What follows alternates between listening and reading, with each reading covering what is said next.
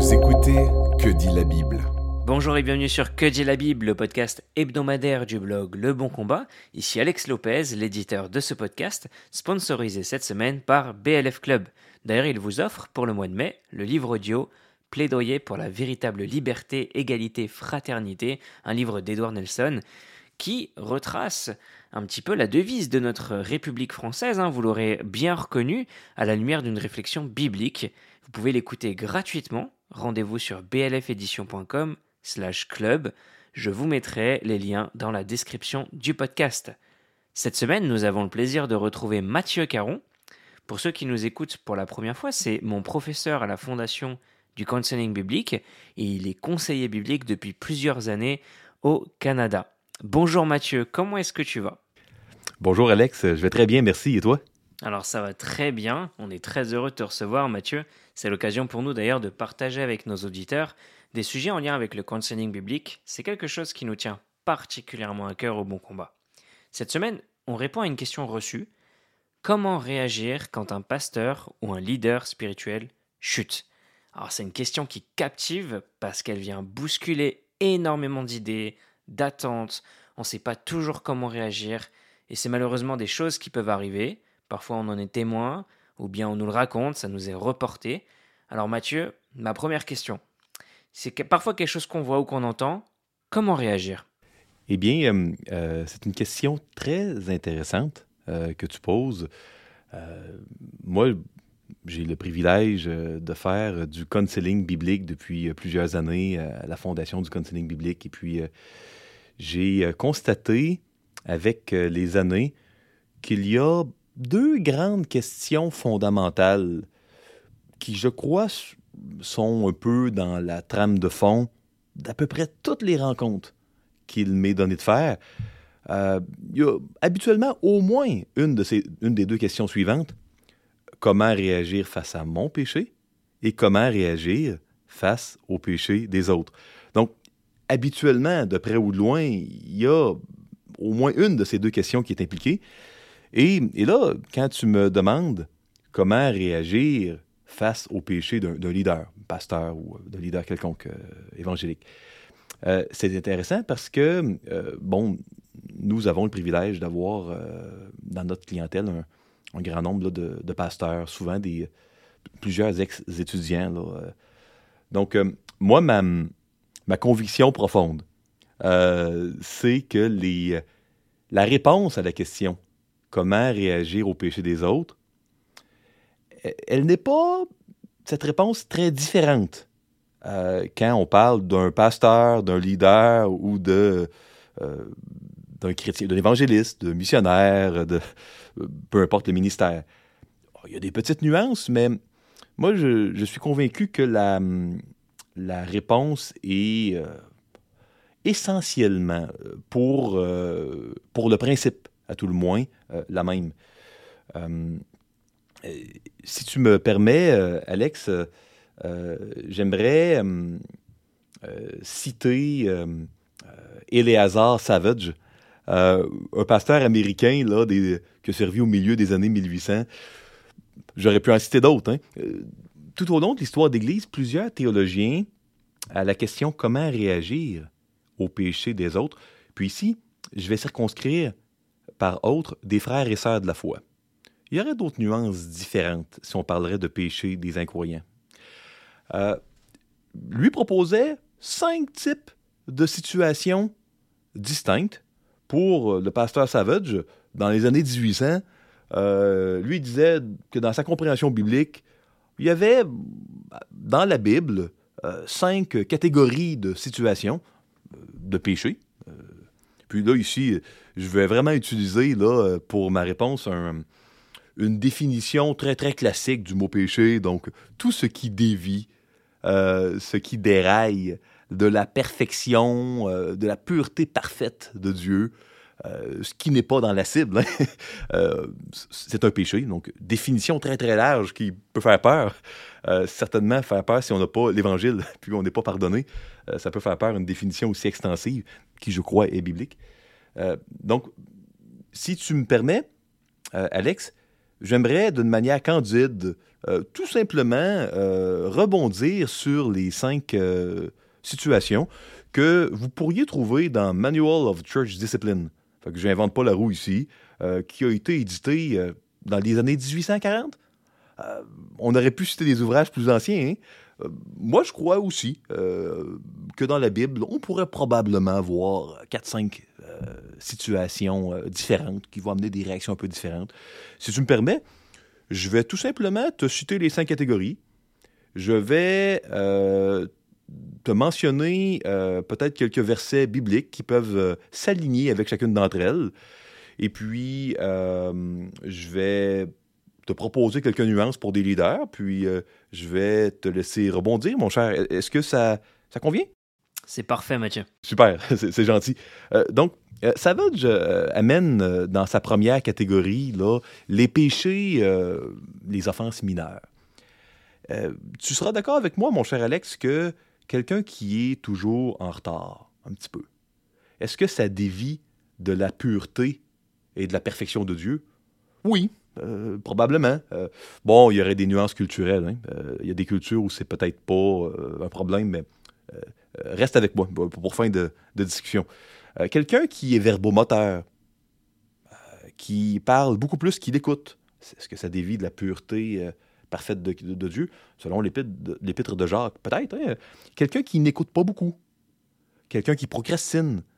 On serait dans des péchés, mais j'ai rarement vu des églises mettre en discipline et excommunier quelqu'un qui est un peu en retard et qui ne semble pas progresser là-dedans. on pourrait s'amuser et mettre un peu de piquant en parlant de personnes qui prennent pas très bien soin de leur corps. Euh, pas d'une manière flagrante, d'une manière légère, parce que ça dévie euh, plus que le corps. On est intendant de ces corps qui appartiennent à Dieu dans le Seigneur. On pourrait s'amuser, quelqu'un qui dépasse légèrement les limites de vitesse sur l'autoroute. À quel degré? Euh, donc, ça, ça, devient une. Mais c'est rare. Moi, j'ai jamais vu d'église qui euh, ont euh, mis sous discipline pour des, euh, des, infractions mineures au cas de la route, même si elles sont répétitives. Donc, pour moi, les offenses mineures, les églises ont raison de ne pas aller dans Matthieu 18, puis d'aller dans une démarche de discipline avec le sens classique. Parce que dans 1 Corinthiens 13, l'amour, elle excuse tout, elle croit tout, elle espère tout, elle, elle supporte tout. Donc, c'est pas une contradiction de dire que l'amour supporte tout et puis qu'elle espère tout. Euh, puis supporter, euh, je parlais d'épître de Jacques, on a euh, le même terme grec que la persévérance dans Jacques. Donc d'aller et de continuer d'être ferme. On voit également dans Colossiens 3, 13 l'idée de supporter les uns les autres, de se supporter, de se pardonner. Dans 1 Thessaloniciens 5, euh, l'idée de supporter les faibles, d'avoir de la patience. Un, Pierre 4, euh, l'idée euh, que la charité couvre une multitude de péchés. Puis je pourrais continuer. Il y a une abondance dans le Deutéronome et dans le Lévitique, à mon avis, de, d'exemples qui sont vraiment en phase avec cette idée de, de grâce, de miséricorde. Cette miséricorde, cette grâce que Dieu a, a eue envers nous, on doit l'avoir. Puis, de la même manière que Dieu ne nous dit pas tous les péchés qu'on a, euh, ça serait très décourageant, très écrasant. lumière après lumière, il nous amène à notre attention euh, certaines choses. Euh, on est appelé à ne pas faire, à ne pas être plus sévère que Dieu envers nous, envers nos frères et sœurs. Donc, ça veut, je disais, offense mineure, ben, c'est pas là qu'on va appliquer Matthieu 18. C'est pas là non plus qu'on va appliquer la, discipline des faux docteurs, qu'on leur dit même pas salut. Tu sais, c'est euh, là, on supporte tout, on est patient, on aime, on est miséricordieux. Euh, puis, euh, il disait, Savage, il y a les offenses mineures, mais il y a également des offenses qui sont plus importantes, qui sont certainement des, dans le registre de la discipline de Matthieu 18, mais où il n'y a pas d'évidence, pas de témoin. Lui appelait ça des péchés privés, où il n'y a, a pas eu deux ou trois témoins on sait que euh, dans le Deutéronome, un seul témoin ne suffira pas contre un crime pour constater un crime ou un péché. Hein? Pas seulement un crime, ou un péché. Euh, quel qu'il soit, un fait ne pourra s'établir que sur la déposition de deux ou trois témoins. Pas des témoins anonymes, parce que si on, voit dans le Deutéronome que ça cela doit être des témoins qui vont être là, ils vont euh, déposer leur témoignage, la personne peut répondre, et puis dans, le cas de Deutéronome 17 où il y a la, peine de mort, c'est le premier qui doit jeter la pierre. Euh, donc, des témoins qui sont prêts à déposer, à témoigner, on parle d'évidence. Donc, la Bible enseigne qu'il va y avoir des péchés qui, s'il y avait des évidences des témoins, devraient être repris et amenés en discipline, mais parfois, il n'y a pas de témoins. Et puis, euh, c'est là qu'il y a euh, euh, un appel à abandonner à Dieu. Abandonner l'autre personne. Ah, oui, on la reprend, hein, si on a vu quelqu'un, qu'il soit pasteur ou pas, commettre. S'il a commis une offense mineure, soyons remplis de grâce et de miséricorde, que ce soit votre pasteur ou pas. S'il est souvent en retard, tout ça. Soyons remplis de grâce. Si jamais il y a, vous avez vu quelqu'un, qu'il soit pasteur ou, non, vous, avez été témoin d'un péché, mais il n'y a pas d'évidence, c'est privé. Euh, il ne faut pas partir dans des croisades euh, et puis oublier le Deutéronome, oublier le Matthieu 18, oublier euh, un Timothée 5. Il doit y avoir quelque chose de bien plus effrayant, de mon point de vue, que la discipline. Honnêtement, quelque chose de terrifiant, de laisser le soin au Seigneur de mettre lui-même en lumière. Et mes amis, il le fait. J'en ai été témoin si souvent. Euh, le Seigneur le fait dans son temps, à sa manière. C'est terrifiant, euh, à bien des égards, euh, de, de, dire, cette personne-là, je l'ai exhortée, je l'ai vue de mes yeux. je ne sais pas, moi, commettre un vol ou mentir, je l'ai vu de mes yeux, il n'y a pas de témoin, il n'y a pas d'évidence. Je, je l'ai exhortée, elle a nié les faits, je la remets dans les soins de Dieu. Euh, et puis là, il, y a une catégorie 3 et 4 de, de Savage. Il disait il y a les péchés maintenant où il y a deux ou trois témoins. Il y a des péchés qui sont contre une personne, il y a des péchés qui sont contre un groupe. Euh, c'est la même démarche dans les deux cas. On reprend un à un, euh, entre nous et lui seul. On reprend après ça avec un autre témoin. Et après ça, on reprend, en fait, deux ou trois témoins. Et, après ça, euh, on, amène devant l'Église, puis il peut y avoir une, discipline qui amène jusqu'à l'excommunication si la personne n'est pas repentante. La distinction entre un péché personnel avec témoin ou un péché public, c'est si euh, vous voyez, par exemple, je sais pas moi, vous avez été témoin qu'un autre croyant, votre pasteur ou non, il a volé dans, un, dans une épicerie, il a volé un pain ou peu importe, il a volé une pinte de lait, il est parti, vous le reprenez, il a volé contre euh, une entité d'épicerie, vous le reprenez seul à seul, il ne vous écoute pas, vous revenez avec un autre témoin. S'il se repent à un moment donné, la réparation sera envers l'épicerie. S'il avait volé l'offrande d'une église locale, euh, là, s'il se repent, la réparation devra aller envers, euh, envers l'Église. donc, la réparation doit être faite tant bien que mal, quand c'est possible, euh, envers la personne impliquée. Quand c'est un groupe, c'est un groupe de personnes. C'est entendu qu'un un, quelqu'un qui ferait une faute en public, euh, oui, l'idéal, c'est de le reprendre un à un. Parfois, s'il y a un danger, euh, ou s'il y a de, grands et de graves préjudices par rapport aux autres personnes qui sont témoins quand le péché est fait dans un groupe. Pensez à, une personne qui se mettrait à blasphémer ou euh, euh, dans une réunion de l'Église.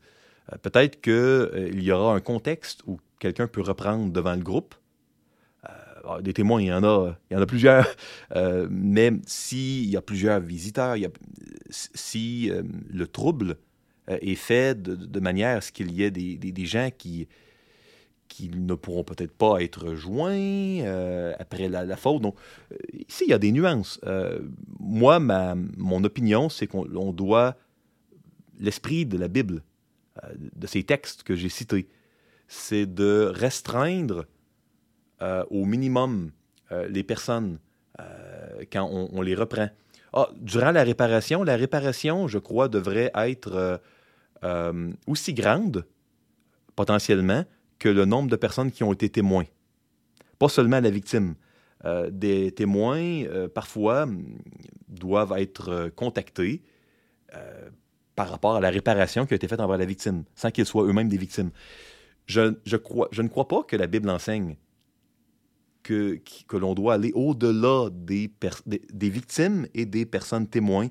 Euh, souvent, euh, notre culture nord-américaine et européenne également, euh, notre culture occidentale moderne de dénonciation nous appelle à, sans s'en rendre compte, cette culture moderne, elle nous appelle parfois à dévier un peu Mm. De la manière biblique de réagir au péché des autres. Euh, et euh, je, je- crois qu'il faut revenir aux Écritures. Euh, et oui, il y a des choses qui doivent être dénoncées à l'État, mais quand on parle de péchés de frères et, de sœurs qui ne sont pas des crimes, où il n'y a pas une obligation devant les magistrats de, signaler, je, je crois qu'il faut vraiment revenir à la parole de Dieu et non à la culture pour savoir comment nous devons agir les uns envers les autres. Et je, je veux souligner la cinquième catégorie, elle est très intéressante, la catégorie de péché insupportable. Euh, si, euh, com- combien de personnes, mon cher Alex, euh, avant le COVID, la COVID, étaient présentes, incluant les enfants, à l'église locale que tu fréquentes? Dans ma propre église, on tournait autour de 150, 170 personnes, ça dépendait des, des dimanches. Si, par exemple, ah, c'est complètement fictif évidemment, euh, à l'église locale que tu Mhm. fréquentes ou à la mienne, Mhm. il y avait un frère qui, dans un moment euh, d'égarement terrible, euh, qu- qu'il soit un chrétien authentique ou pas, tuait la moitié des personnes présentes. Certainement, il y aurait un grand nombre de témoins. Si sur 150, il en reste 75, euh, il y aurait des distinctions. Premièrement, on n'irait pas le rencontrer un à un et attendre une semaine ou deux, et s'il ne reconnaît pas après ça un autre témoin. Euh, au- Au-delà de, signaler à l'État, euh, on, aurait non seulement une, une voie très rapide vers la, la dernière étape de la discipline, à bien des égards, et, et en plus, s'il se repent, euh, je crois que la plupart des églises diraient euh, Savage, je, je vais prendre Savage. Savage, dans les années 1800, disait il faut pardonner, mais pas être réconcilié nécessairement. Parce que, imagine cette personne euh, avec qui le dimanche d'après au groupe de prière va avec les survivants. On comprend que c'est passage. Euh, et là, je pourrais parler de d'autres offenses insupportables euh, et parler d'abus euh, sexuels. euh, je pourrais parler également de pédophilie. Et au-delà de la, du signalement légal et des magistrats, et là, ça, diffère d'un pays à l'autre. hein. C'est très différent en Occident par rapport à l'Afrique et par rapport à d'autres continents. hein. C'est, très, très différent. Au-delà de l'aspect gouvernemental qu'il faut suivre, à, à mon opinion, je crois que la, la, la réconciliation ne devrait pas euh, être confondue avec le pardon. Le pardon, à mon opinion, est inconditionnel. La réconciliation, euh, qui euh, est enseignée dans les Écritures, n'est pas un- une preuve d'un pardon qui est bien fait. Ce n'est pas non plus la conséquence logique. La réconciliation qui est souhaitable, c'est de chercher la paix, une relation normale avec quelqu'un qui a tué les membres de ta famille. C'est certainement de pardonner, mais peut-être que le frère doit aller dans une autre église locale pour euh, faciliter, par amour, faciliter le, deuil, la, restauration des, des, survivants. Donc, pour moi, euh, si j'applique ces principes, pour, pour moi, c'est les mêmes principes pour tout le monde. hein. Euh, quelles sont les nuances pour un leader? Pour moi, euh, c'est euh, est-ce que euh, si nous sommes dans les péchés, les péchés personnels contre un- une personne ou contre un groupe? Parce que pour moi, si c'est une offense mineure, on agit de la même manière qu'avec les autres.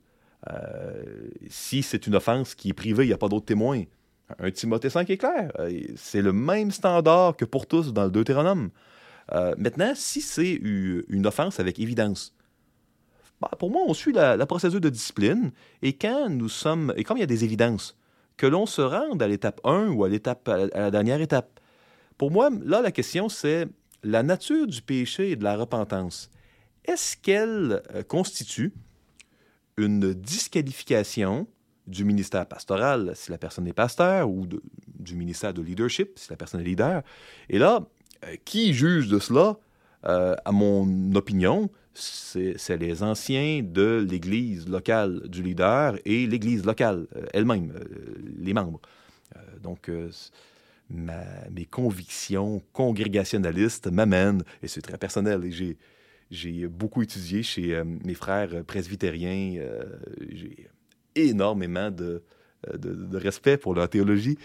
mais mes convictions congrégationalistes m'amènent à dire les anciens de l'Église, s'il y en a, et, certainement l'Église, l'Assemblée des membres, sera juge à ce moment-là. dans le cas d'un péché qui est personnel et qui, où il y aurait repentance à une étape où ce n'est pas public. Et comme je le disais, moi, je ne crois pas qu'il est bon euh, d'être plus public que le cercle de là où les victimes et euh, du ou des témoins. Et pour moi, c'est valide pour un pasteur aussi. Donc, euh, oui, s'il pêche devant un groupe, on le reprend devant le, groupe, mais... donc là, c'est très important d'avoir des anciens. Parce que s'il n'y a pas d'anciens, cela complexifie euh, la manière dont ça va être géré. Euh, c'est pas euh, la, la, chose la plus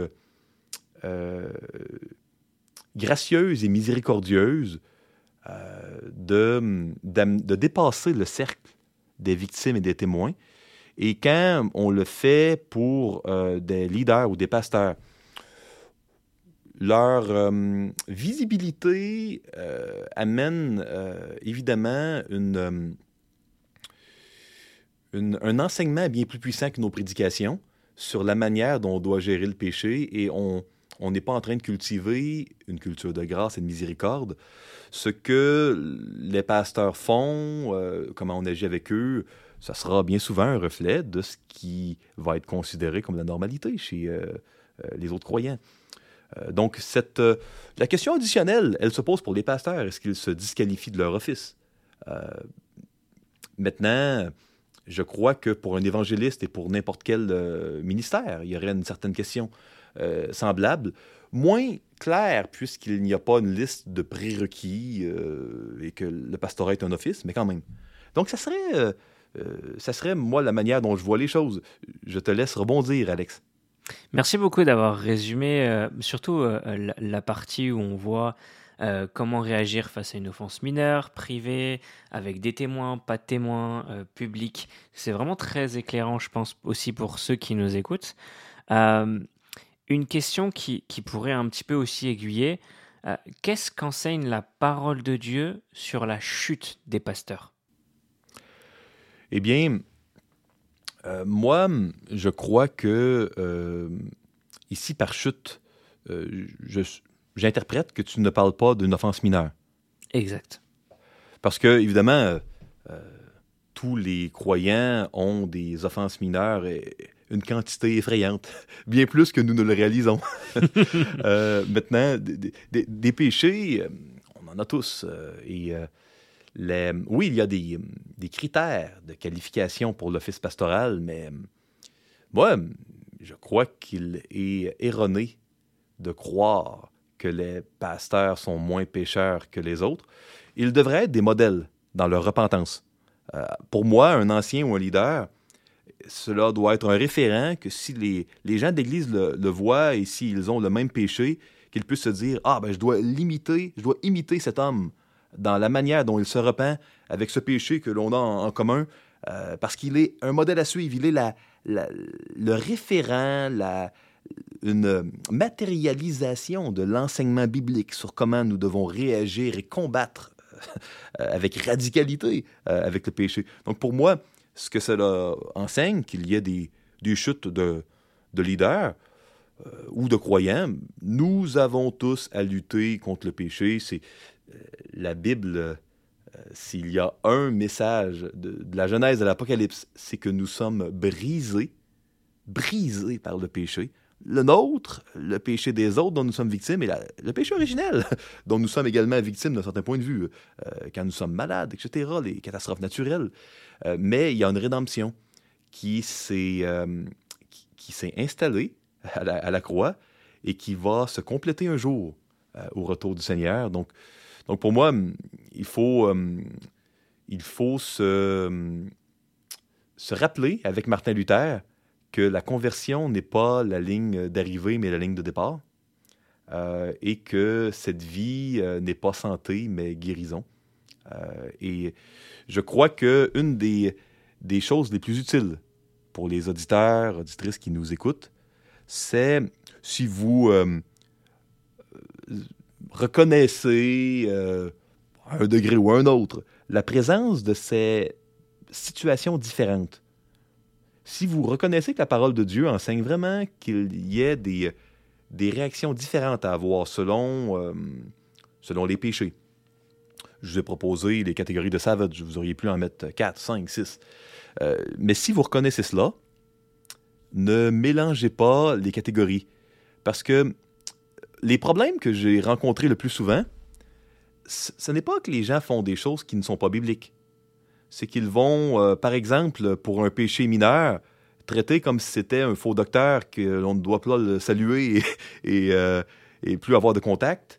Et parfois, les gens vont être euh, négligents et laxistes et il va y avoir des, des offenses majeures et, des témoins. Et les gens ne, prendront pas à cœur de, suivre la démarche de Matthieu 18, qui doit être faite dans la douceur, hein, à la Galatis donc pour moi, euh, s'il y a une leçon, c'est... Euh, euh, et peut-être un élément que j'ai vu aussi, j'ai vu des, victimes qui ne reprenaient pas et ne, ne mettaient pas en lumière d'une manière biblique le péché parce qu'ils prenaient un Corinthien 13, ils prenaient un Thessaloniciens 5, et ah, on va supporter, on va couvrir.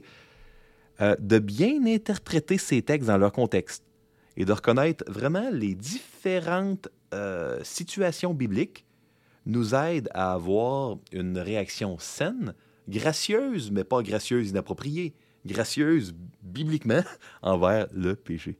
Alors on arrive à notre dernière question. Comment réagir et accompagner un pasteur qui chute? Euh, Je crois que la réponse est très très différente euh, quand il y a un conseil d'ancien et quand il n'y en a pas. Quand il n'y a qu'un ancien dans l'Église, et qu'il est impliqué euh, euh, dans un, péché euh, qui ne serait pas considéré comme être en retard ou être verbomoteur, donc, donc un, péché. là, je crois que si c'est pas un péché privé, qu'il y a des témoins, pas des témoins qui ont eu des, oui-dire, mais des rumeurs, mais des témoins de la faute. Je crois que, oui, il faut suivre les étapes bibliques, mais c'est c'est plus compliqué. Euh, et euh, je crois que chaque situation est différente parce que euh, maintenant, parfois, il peut y avoir de grands déchirements, de grands dommages. Quand un pasteur, qui est le seul ancien dans l'Église, ne répond pas bien aux premières étapes de la discipline pour un péché dont il y a des témoins. S'il répond bien, c'est merveilleux. Euh, maintenant, qui euh, va évaluer la, la, disqualification de cet ancien? Il y a vraiment une question de cas par cas euh, parce qu'il y a certaines fautes qui, qui vont être assez importantes sans être insupportables pour amener un questionnement sur la, la, qualification de ces anciens. Et s'il n'y a pas d'anciens, parfois, malheureusement, il faut aller demander de l'aide pour savoir comment on va gérer ça. Euh, euh, moi, pour moi, je, je crois que il faut, il faut être très prudent avant d'amener. Euh, et là, je ne parle pas des fautes insupportables, hein, ni des crimes. je crois qu'il faut être très prudent avant d'amener les, les, les, fautes en public. c'est pour ça que c'est important d'avoir des anciens. Et si une église n'en a pas, d'avoir des peut-être des anciens de d'autres églises qui euh, peuvent, euh, durant la période où il n'y aura pas de conseil d'anciens, euh, être présents et accompagnés. Il y a des intervenants externes qu'une église peut, dont une église peut se doter. Parce que c'est pas. C'est quasiment une impasse quand il faut gérer à 100 personnes les péchés d'un ancien. Je le redis, je parle pas de péché insupportable, je parle pas d'offenses criminelles. Euh, c'est difficile. Souvent, ça fait énormément de victimes collatérales. Et je crois pas avoir jamais vu une, seule fois où cela a donné euh, plus de bien que de mal. Euh, j'ai pas euh, rapidement et des anciens, on en rencontre, des anciens et femmes d'anciens, on en voit peut-être une soixantaine par année, la fondation du counseling biblique de différentes familles d'églises, de l'Europe, du Québec. Euh, donc, c'est ça, c'est. Je, crois qu'il il faut être prudent. Il y a des principes, on pourrait dire cinq catégories de principes dans la parole de Dieu qui, qui sont très nuancés, qui couvrent les situations, qui sont, qui sont pas exhaustifs, mais qui sont suffisants. Euh, mais il ne faut pas arriver avec un algorithme rigide, parce que c'est là qu'on fait du tort. Un autre conseil, euh, il ne faut pas aller trop vite.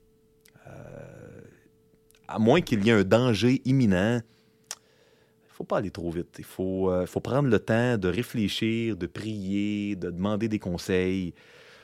Si une église a un conseil d'anciens, parlez-en aux anciens. Euh, ça, c'est merveilleux. Et si les anciens ne sont pas confortables ou s'il n'y a pas de conseil d'anciens, allez chercher de l'aide de personnes qui euh, ont la confiance des anciens.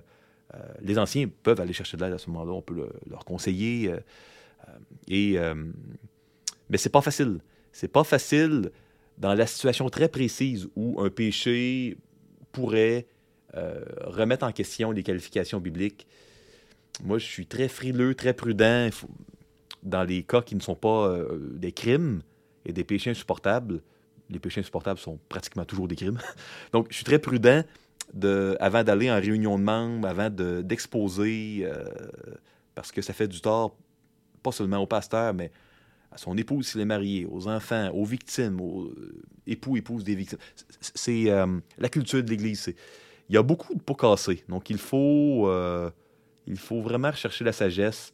Et cela nous fait réaliser l'importance d'avoir un bon conseil d'anciens qui, justement, peuvent, peuvent gérer ainsi les péchés des anciens d'une manière qui est, euh, qui est biblique et qui est saine.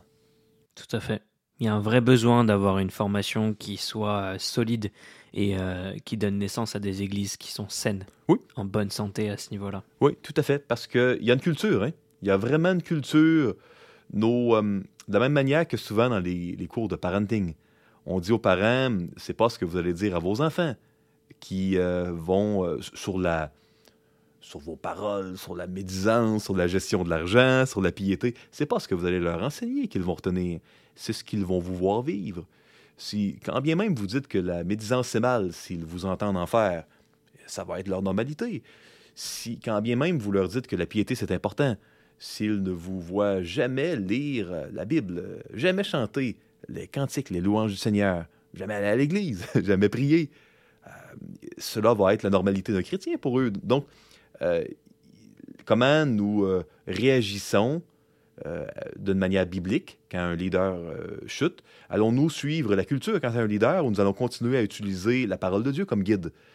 Euh, je crois que c'est très important et que cela a un impact, euh, la manière dont on réagit, bien plus euh, influent que nous pouvons le penser. Merci beaucoup Mathieu. C'est un plaisir, hein? Partagez, et j'espère que pour nos auditeurs aussi, c'était Que dit la Bible en partenariat avec BLF Club. On est vraiment reconnaissant de pouvoir aborder des sujets relatifs au counseling au travers d'invités comme toi et des conseillers de la fondation du counseling.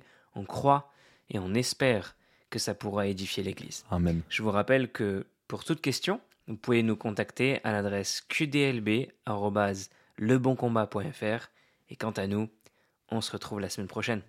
Retrouvez d'autres épisodes sur www.leboncombat.fr.